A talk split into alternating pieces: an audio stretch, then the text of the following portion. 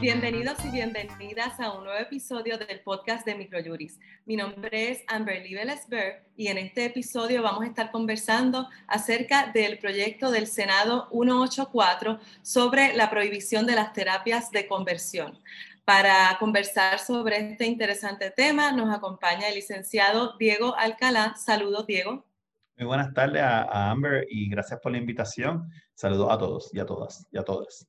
Claro que sí, el licenciado Alcalá es ex defensor público federal y ha sido profesor de Derecho Penal y de Procedimiento Criminal en la Facultad de Derecho de la Interamericana y en la Escuela de Derecho de la UPR. También es fundador del despacho Defensoría Legal LLC. Pues eh, primero que todo vamos a comenzar eh, definiendo lo que son las terapias de conversión tenemos del mismo trasfondo que expone el proyecto del Senado 184 eh, de la autoría del senador eh, José Vargas Vidot, dice que según la Academia Americana de Psiquiatría de Niños y Adolescentes, las terapias de conversión se definen como las intervenciones que pretenden alterar las atracciones hacia el mismo sexo con el objetivo específico de promover la heterosexualidad como un resultado preferente. También, pues popularmente se le conocen estas terapias como de reorientación sexual. Entonces, licenciado Alcalá, eh, ¿cómo vamos definiendo esos contornos, verdad, entre la libertad de expresión y de culto de las personas y el derecho pues, que tienen los padres a, criar a sus hijos, las preocupaciones que puedan tener eh, sobre su salud, etcétera? Pero, ¿verdad? Con la práctica de las terapias de conversión en, menores, ¿verdad? ¿Cómo podemos ir definiendo esos balances entre esos derechos?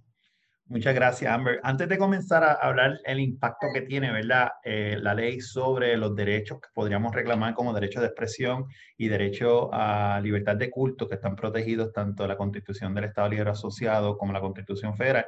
Lo primero, vamos al proyecto de ley para ver qué es lo que hacen, ¿verdad? Eh, la primera parte, pues en la exposición de motivos, discute eh, la necesidad del por qué eh, se está trayendo, ¿verdad? En todas las leyes en Puerto Rico hay una exposición de motivos que define la intención del legislador. Y eso es importante, ¿verdad? Porque como abogados, nosotros tenemos la oportunidad de examinar en algún momento o cuestionar, ¿verdad? La validez constitucional de una ley o la interpretación de la ley. Y parte de ese proceso puede ser eh, examinar eh, la exposición de motivos, eh, al igual que las vistas que se estén dando y las discusiones en la legislatura.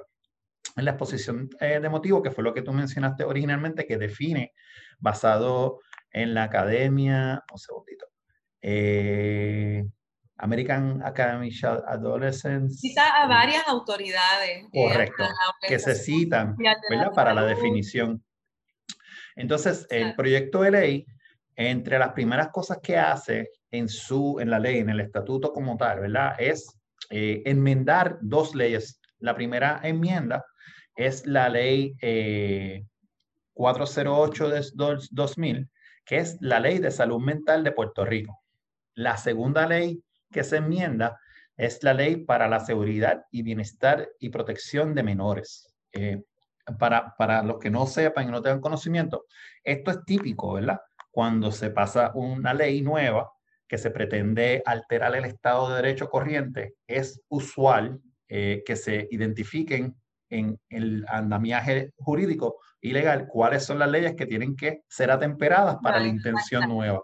Así que es, es más que normal que cada vez que una ley se proponga, se trate y se haga el esfuerzo de atemperar el resto del andamiaje. Es más, eso es una práctica deseada, ¿verdad? Lo que, lo que hemos visto a veces es el opuesto, ¿verdad? Que pasan una ley y después confligen con otra.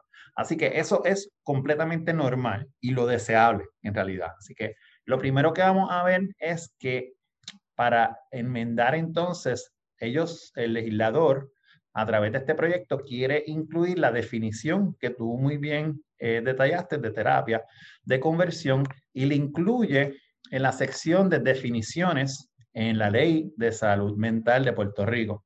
Y recoge exactamente lo que tú mencionaste y lo pone en la, en la sección de definición. La segunda enmienda que se pretende es en esa misma ley, en la sección 2.03. En la sección 2.03 2.0, para empezar, desde el capítulo número 2, eh, están hablando específicamente para tratar de atender, por lo menos en la sección 2.1, 2.02 y el artículo 2.03, estamos hablando de menores. Así que la que se está enmendando con este proyecto de ley la 2.03, que habla de la prohibición de hospitalizar eh, a, un menor de edad. Así que es importante reconocer que desde, desde el análisis hermenéutico que se pueda dar entre la interpretación de las leyes, la sección que se enmienda es específica bajo la sección eh, que habla de menores. Así que no es como que se podría, por lo menos en mi opinión, no se podría interpretar que esa sección de prohibición de hospitalización va dirigido a adultos. Así que eh, ellos entonces indican que para que un profesional de la salud eh, pueda entonces ingresar a un menor de edad, no lo puede hacer para propósitos de terapias de conversión. Eh, así es sencillo. el código, entonces, la ley incorpora, ¿verdad? Trae esta nueva modalidad que es terapias de conversión y le prohíbe a las personas, a las entidades y a los profesionales con licencia o certificado para proveer servicios de salud mental, a entonces utilizar el mecanismo de eh, ingreso involuntario, ¿verdad? Para atender una situación que sería una conversión, eh, terapia de conversión. Eh, no sé si me expliqué bien, no sé si, si sonó lindo, ¿verdad? Pero Estamos hablando, ¿verdad? Que para que los profesionales de la salud puedan ingresar a un menor en una institución mental, eh, pues no puede ser para propósitos de proveer este tipo de terapia. Eh, y se incluyen también pues este, unas sanciones, unas penalidades, que eso vamos a hablar eh, prontamente, ¿verdad? O bueno, si, si quiere entonces ya entrar ahí, ¿no? Sí, sí, y nótese que la sección anterior, o sea, el artículo 2.02 de eh, la ley de salud mental, te dice cuáles son los criterios para que un facultativo médico pueda ingresar a alguien de manera de, emergencia.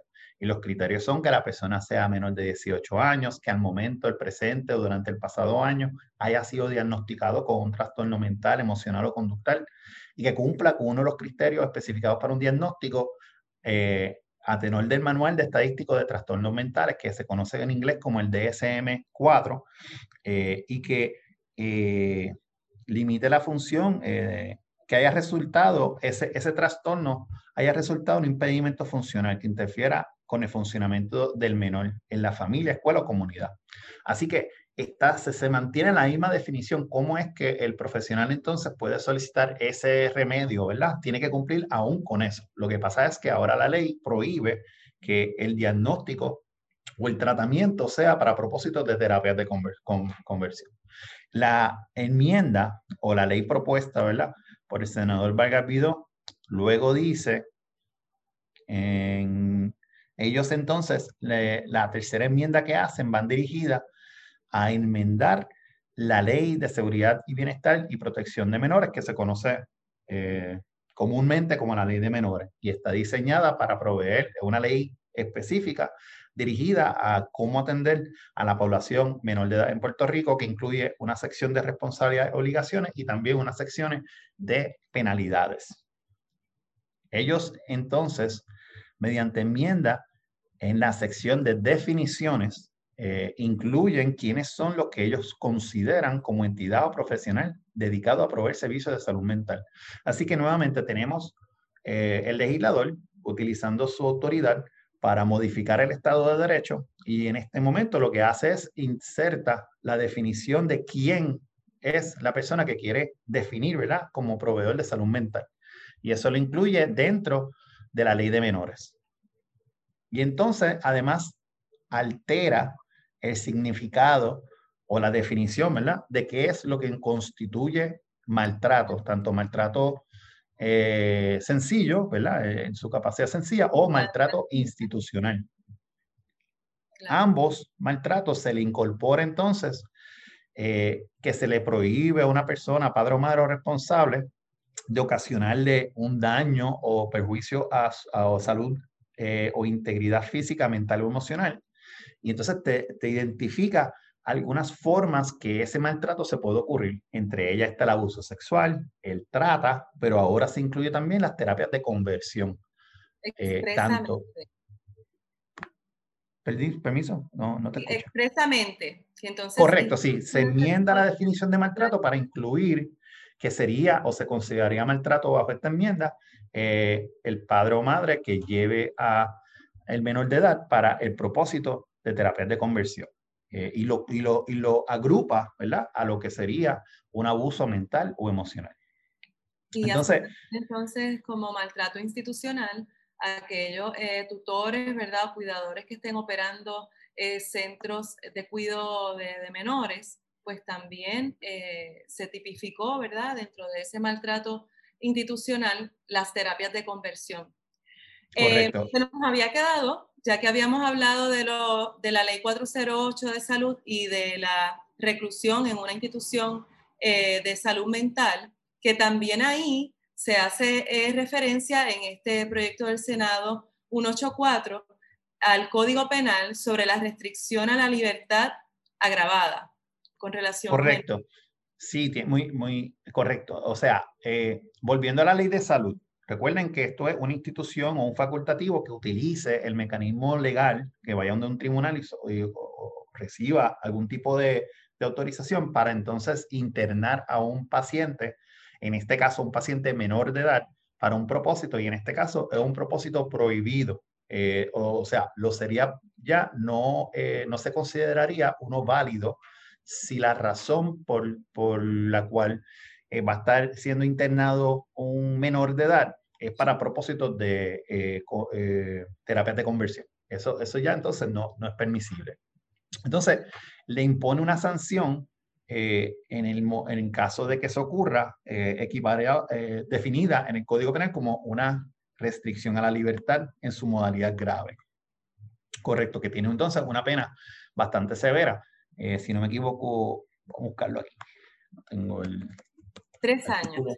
Una pena fija de tres años. Correcto. Entonces, eh, sí, eh, Diego, vamos también entonces a integrar también alguna información que nos da el proyecto, porque este tema ha estado en la palestra pública en las pasadas semanas, porque han habido eh, vistas públicas precisamente, y se ha conocido entonces el testimonio pues, de diferentes personas, hoy adultas, pero que en algún momento pues también fueron sometidas a este tipo de terapia.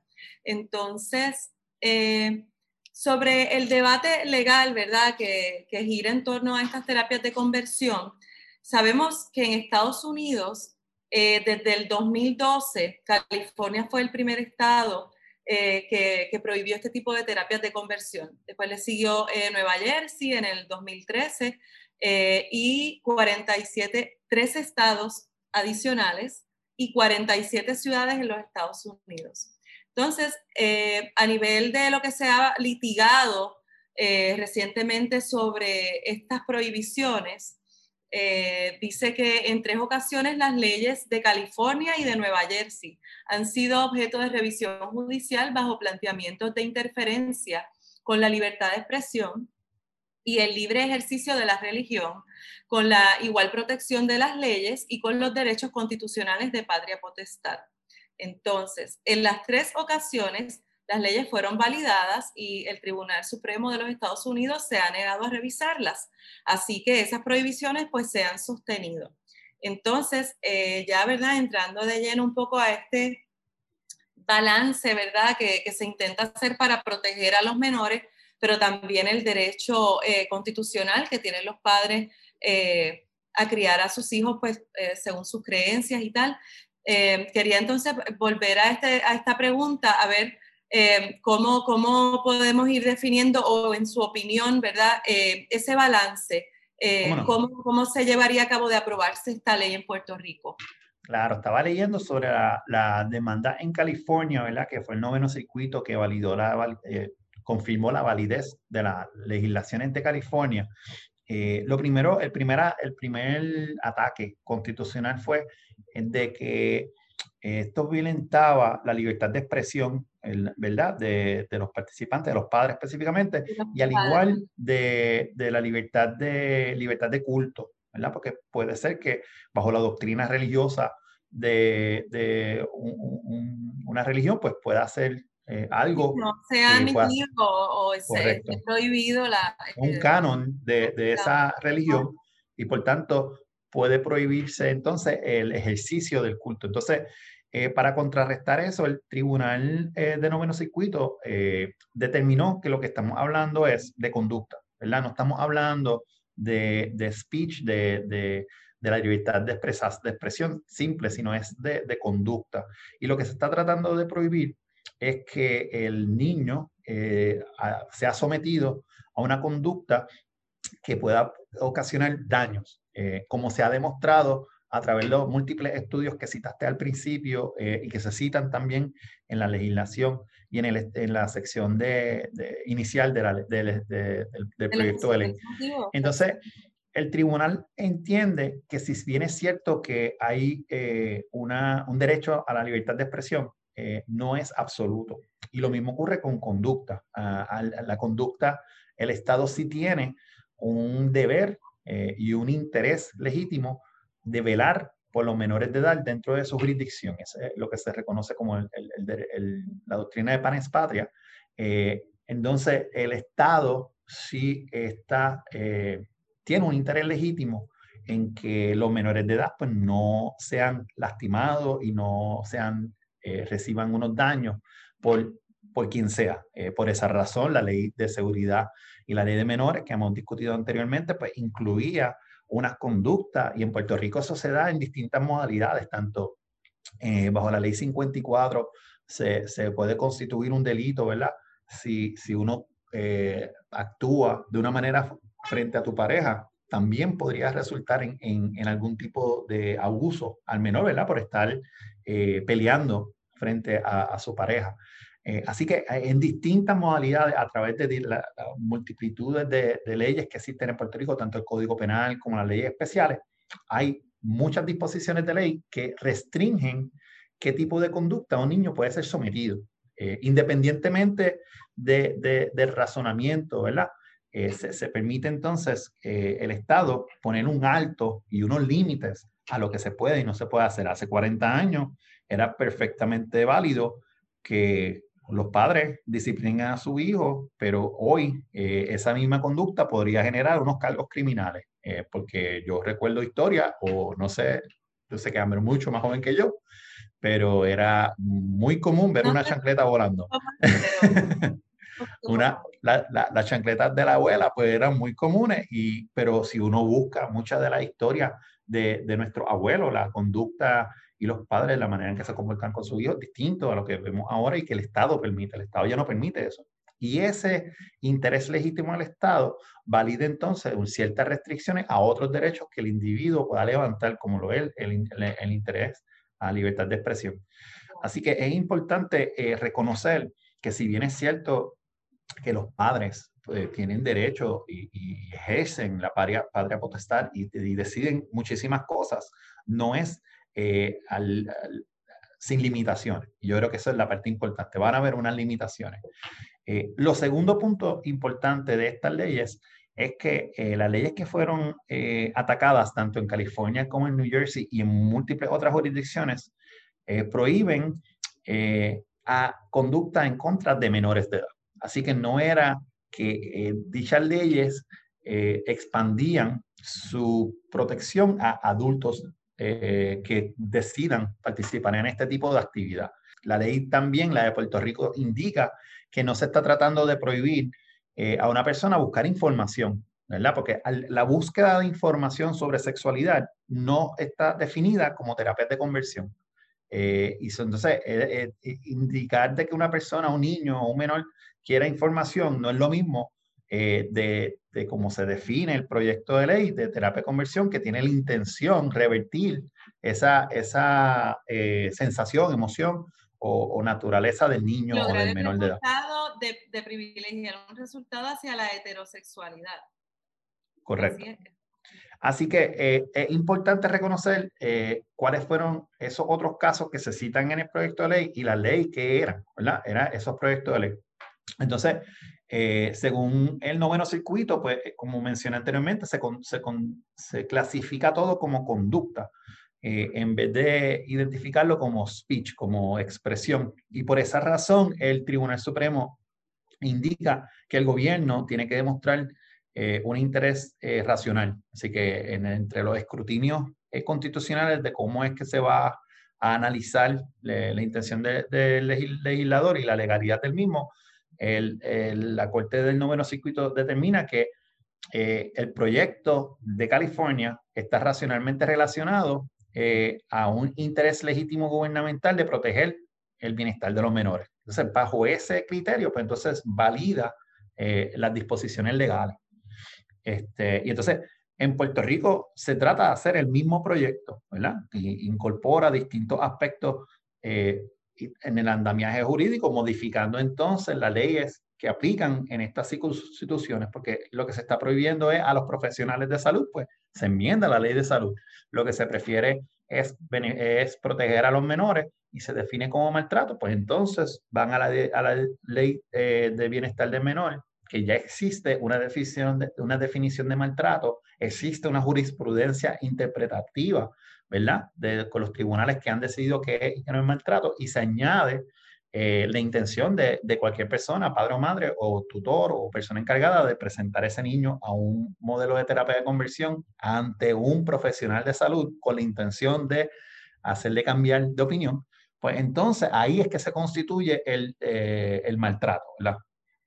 Entonces, pues ya que llegamos a este punto, eh, ¿qué le parece si entonces le pregunto, si no se trata de un profesional de la salud, y entonces, pues digamos en una iglesia, eh, pues ahí no sé, serán aficionados al, o a la consejería o un consejero. Eh, eh, Este estatuto no prohíbe, no tiene ese alcance como para darle esa protección a los menores en esos otros ámbitos ya dentro de la iglesia, ¿verdad? O su práctica religiosa. Este proyecto de ley no incorpora otras prácticas. Eh, fuera del ámbito eh, clínico médico, ¿verdad? Eh, y lo limita a eso. Y justamente podremos adivinar que la razón es porque si intenta modificar este tipo de práctica en un ambiente, por ejemplo, religioso, podría entonces exigirse un escrutinio estricto de parte del gobierno para justificar las razones. Entonces, entonces se le hace más difícil al Estado justificar, ¿verdad? Cómo es que la, la ley infringe o restringe los derechos religiosos y la libertad de culto, una práctica de, un grupo en particular. De ser ese el caso, pues entonces eh, los grupos eh, que se vean afectados por este tipo de, inclusión, ¿verdad? Eh, cosa que no está en este proyecto de ley, podrían entonces solicitar una revisión y en un ataque constitucional que entenderíamos que sería más probable eh, si incluye, si es, si es, un lenguaje más inclusivo para incorporar eh, este tipo de práctica en ambiente religioso. Wow. Así que entonces sí se está protegiendo por una parte, pero la verdad que en esos otros entornos, pues esto podría entonces pues continuar ocurriendo. Te quería preguntar, ya que de aprobarse el proyecto del Senado 184, los padres podrían incurrir en el delito de maltrato al someter a un niño a terapias de conversión esperaría entonces que la comunidad se vea incentivada a denunciar estas prácticas y que se refleje a lo mejor un, aumento en los casos reportados. Bueno, hay que ver exactamente cómo se manifiesta, ¿verdad? Yo creo que, la intención del legislador siempre ha sido la protección del menor, eh, pero tenemos que reconocer ciertas deficiencias de cómo se trabajan los procesos legislativos, tanto con, con, la intención y lo que sale y, y, las limitaciones que existen, ¿verdad? A nivel constitucional. Eh, me refiero, por ejemplo, eh, uno de los problemas, como muy bien tú diste ahorita y mencionaste brevemente, es, ok, pues entonces esta conducta es la que se está tratando de proteger, ¿verdad? Pero no se le puede extender la protección o esta ley no se extiende esa protección en otros ámbitos, ¿verdad? Pues entonces, eh, hay un estudio que estuve, estuve brevemente leyendo de que tres cuartas partes eh, de las personas que se someten o son sometidas a este tipo de prácticas ocurren fuera, ¿verdad? De, de, no un profesional de salud. Es tres cuartas partes de otra persona, eh, sea religioso o sea de otra manera. Así que tenemos que reconocer como sociedad que esta ley trata, ¿verdad?, de proteger, pero es limitada, porque la cantidad de veces que, que ocurre es más probable que ocurra fuera del ámbito de salud, de, bajo el andamiaje de salud, lo que quiero decir. Así que hay, hay una gran cantidad, no sé si hay estadísticas en Puerto Rico, ¿verdad?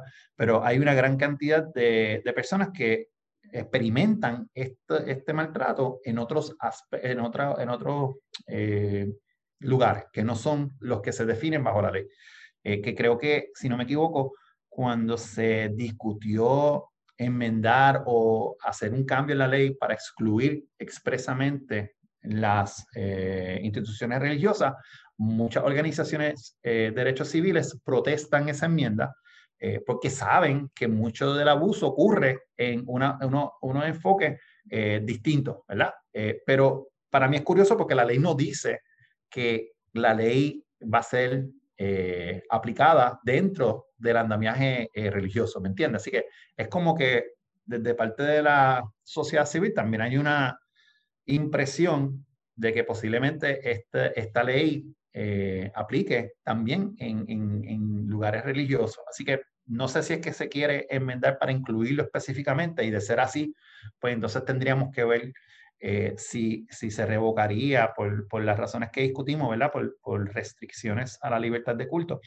Eh, que le adelanto, o sea, el, el 2019, en, la ciudad de Nueva York, tuvo eliminó o rescindió un estatuto local eh, porque había incluido su definición de quién era la persona prohibida en ofrecer terapia de conversión de una manera más amplia. Y entonces cuando fue atacado a nivel federal, ellos decidieron eh, derogar la ley para que no subiera el Supremo por miedo de que ese acto al llegar al Tribunal Supremo, bajo la composición actual del Tribunal Supremo, siendo más... Perdóname, no te escuché. Sí, que, que no, la prefirieron derogarla antes de sentar un precedente en esa dirección. Correcto, a nivel nacional. Entonces, pues, pero, pero se hizo por esa razón, porque era más amplia de lo limitado a la ley que, que mencionaste de New Jersey y California.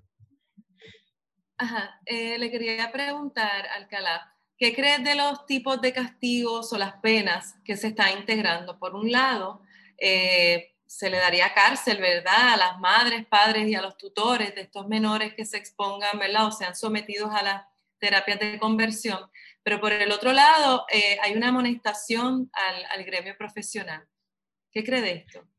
Bueno, la, legislación hace, eh, criminaliza dos conductas. Número uno, el padre que fuerce al menor a atender terapias de conversión se considera un padre o madre que eh, comete maltrato.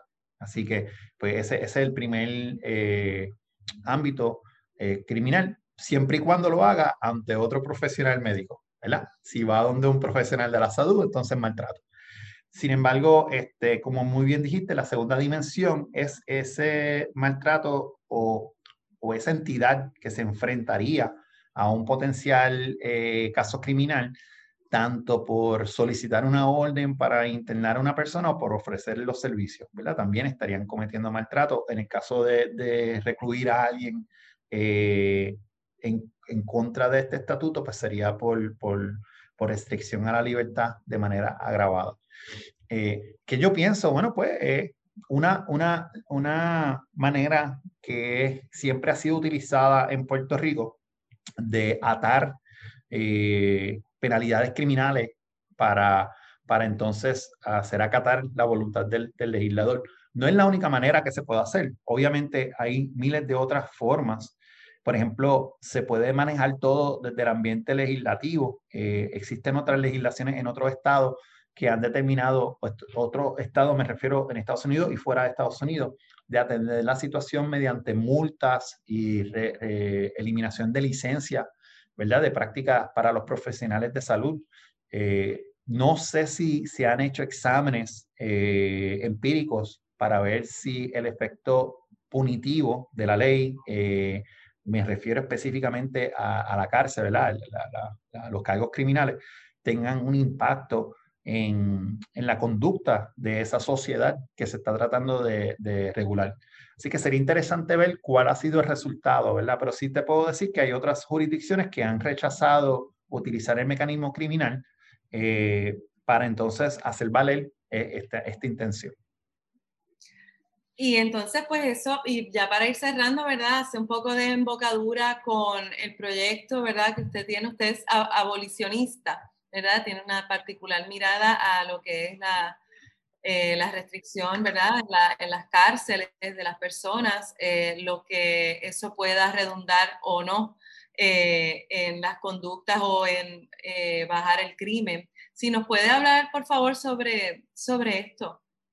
Sí, claro. Este, primero, nuevamente, muy agradecido por la invitación. Eh, el proyecto de abolicionista se refiere a, a mi trayectoria en personal de, de, como abogado criminalista defendiendo personas indigentes, tanto en el foro estatal y federal, eh, en donde llegué a un punto que muchas de las conductas que veo, muchos de los tipos de clientes que veo, muchos de los eh, casos asignados tienen muchas similitudes, ¿verdad? Tienen muchas características similares.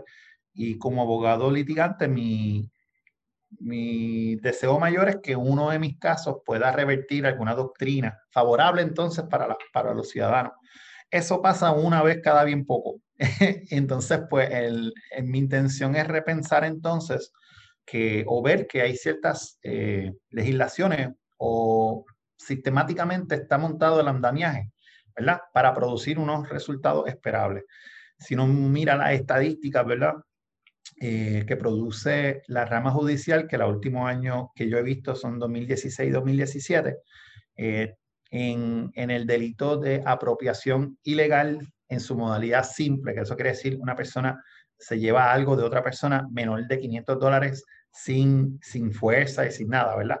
Eh, versus si lo compara con el número de casos sometidos por el panel del FEI en las violaciones de ley de ética, es 73 veces más probable de que el Estado esté acusando a una persona por una apropiación ilegal simple versus ese mismo delito cometido por un empleado gubernamental que lo, que lo ampara la ley de ética.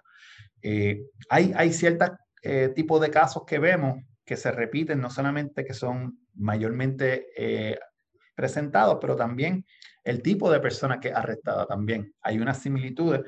eso se vio mucho, se, se, agudizó desde la política de mano dura de la administración del gobernador Rosselló Padre, en donde pues hasta cierto punto el gobierno de Puerto Rico decidió atender eh, los casos criminales exclusivamente criminalizando a una población, en, esos casos a los residenciales públicos. No solamente eh, desde ese momento pues empezaron los arrestos en masa en esas poblaciones, pero también eh, se criminalizó el espacio. Y a eso me refiero de que en primer lugar se pusieron verjas alrededor de, estos lugares de vivienda, se implementaron eh, puestos de policía de vigilancia 24/7, los residentes estaban expuestos a ser detenidos eh, de una manera desproporcional en comparación a otros, otros eh, residentes de otras áreas de Puerto Rico. Así que hay, hay ciertas movidas de parte del gobierno que son políticas y se hacen, política pública quiero decir, y se hacen de una manera a expensas de unas poblaciones que siempre son las mismas. y desde ese punto de vista, pues me he pensado a repensar cuál es la utilidad del sistema de justicia criminal. Eh, y a eso se une pues entonces los movimientos que han surgido con mayor fuerza en los últimos años, ¿verdad? Por la muerte de George Floyd, el movimiento de Black Lives Matter, y yendo hacia atrás eh, desde los 70 con la doctora Angela Davis, donde está la propuesta de cómo sería eh, nuestras comunidades si eliminamos las cárceles como una opción para manejar la conducta que como comunidad entendemos no es eh, socialmente aceptable. Desde ese punto de vista, pues tenemos que repensar también eh, cómo atendemos, por ejemplo, esto es un buen ejemplo, ese tipo de práctica, ¿verdad? Queremos arreglar las terapias de conversión, pero bajo el andamiaje que tenemos ahora lo estamos haciendo, criminalizando a ciertas personas. Eso me refiero a la comunidad médica. Pero a pesar de que se puede ocurrir el mismo daño en otro, en otro andamiaje, ¿verdad? Bajo la, el, bajo la sombrilla religiosa, pues a esas personas no se puede penalizar. que no hace mucho sentido, ¿verdad? La intención es reconocer que hay un daño al menor. el, este, daño se al menor, ya sea por un profesional de la salud o por un correcto. religioso. Y entonces ponemos en riesgo a ciertas personas eh, criminalmente, mientras otras personas no. Y eso pues es una, es una eh, desafortunadamente, una desafortunada consecuencia de depender hasta cierto punto del sistema de justicia criminal, porque eh, para, para, que el, para que el padre diga que, que, no lo hizo, pues en vez de llevarlo a un doctor, lo lleva a una iglesia, ¿me entiendes? Así que eh, si el Estado es serio en, querer eliminar este maltrato, pues podríamos hacer otras cosas.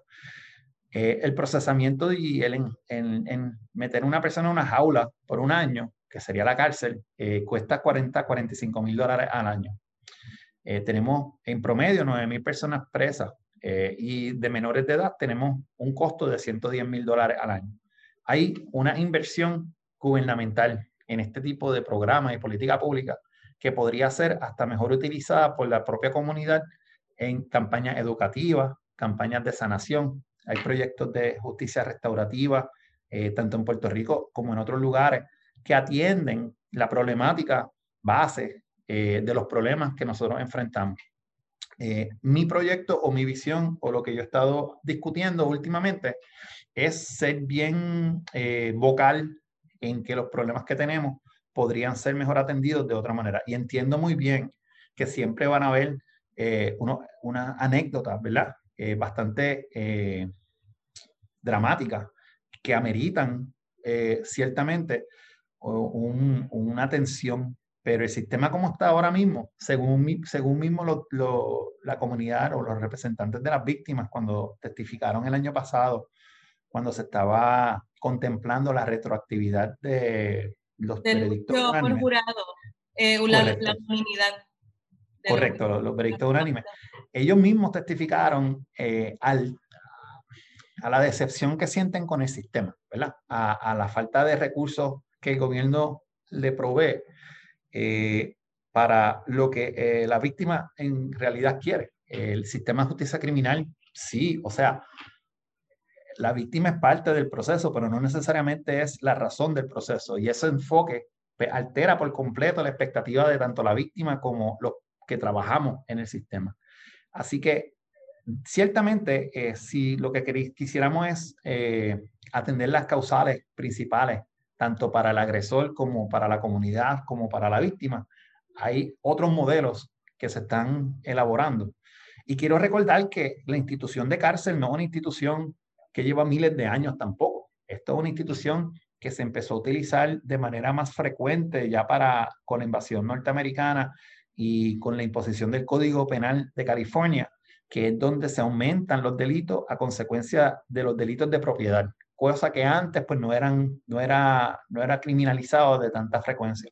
Así que no es una institución que eh, hemos tenido eh, desde que se habla español, ¿me entiendes? Así que tenemos que reconocer que lo que tenemos ahora eh, tiene unas consecuencias bastante arbitrarias y discriminatorias y no necesariamente está atendiendo la causa por la cual se debe estar haciendo el programa. Eso, es principalmente lo que estoy tratando de, hacer. Bueno, y aquí, y ya para cerrar, porque pues recientemente en noviembre tuvimos unas elecciones y sabemos que esa composición en las cámaras eh, cambió, ¿verdad? Ya no es solamente estos dos partidos, sino que entraron también otros, otros candidatos, incluso que son eh, coautores también de esta medida. Pues entonces le quiero preguntar, Finalmente, ¿cree que en algún momento eh, usted podría estar participando de, empujar ¿verdad? una legislación acerca de estas ideas que nos acaba de compartir sobre abolir? Yo creo que sí. Yo creo que sí, y, pero más importante, creo que lo más importante para mí es, eh, la educación de la comunidad. Es más importante, pues, porque leyes tenemos. el hecho de que se implemente un proceso legislativo no te garantiza que ese proceso legislativo va a ser implementado. Por ejemplo, está la ley contra el trata y yo creo que en los últimos cuatro, cinco, seis años se han arrestado una o dos personas.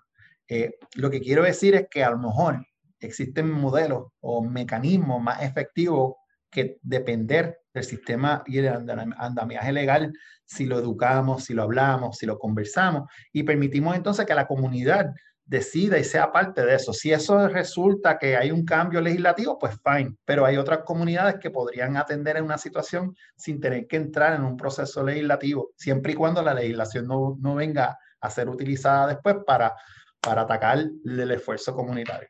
A eso es lo, lo que me refiero.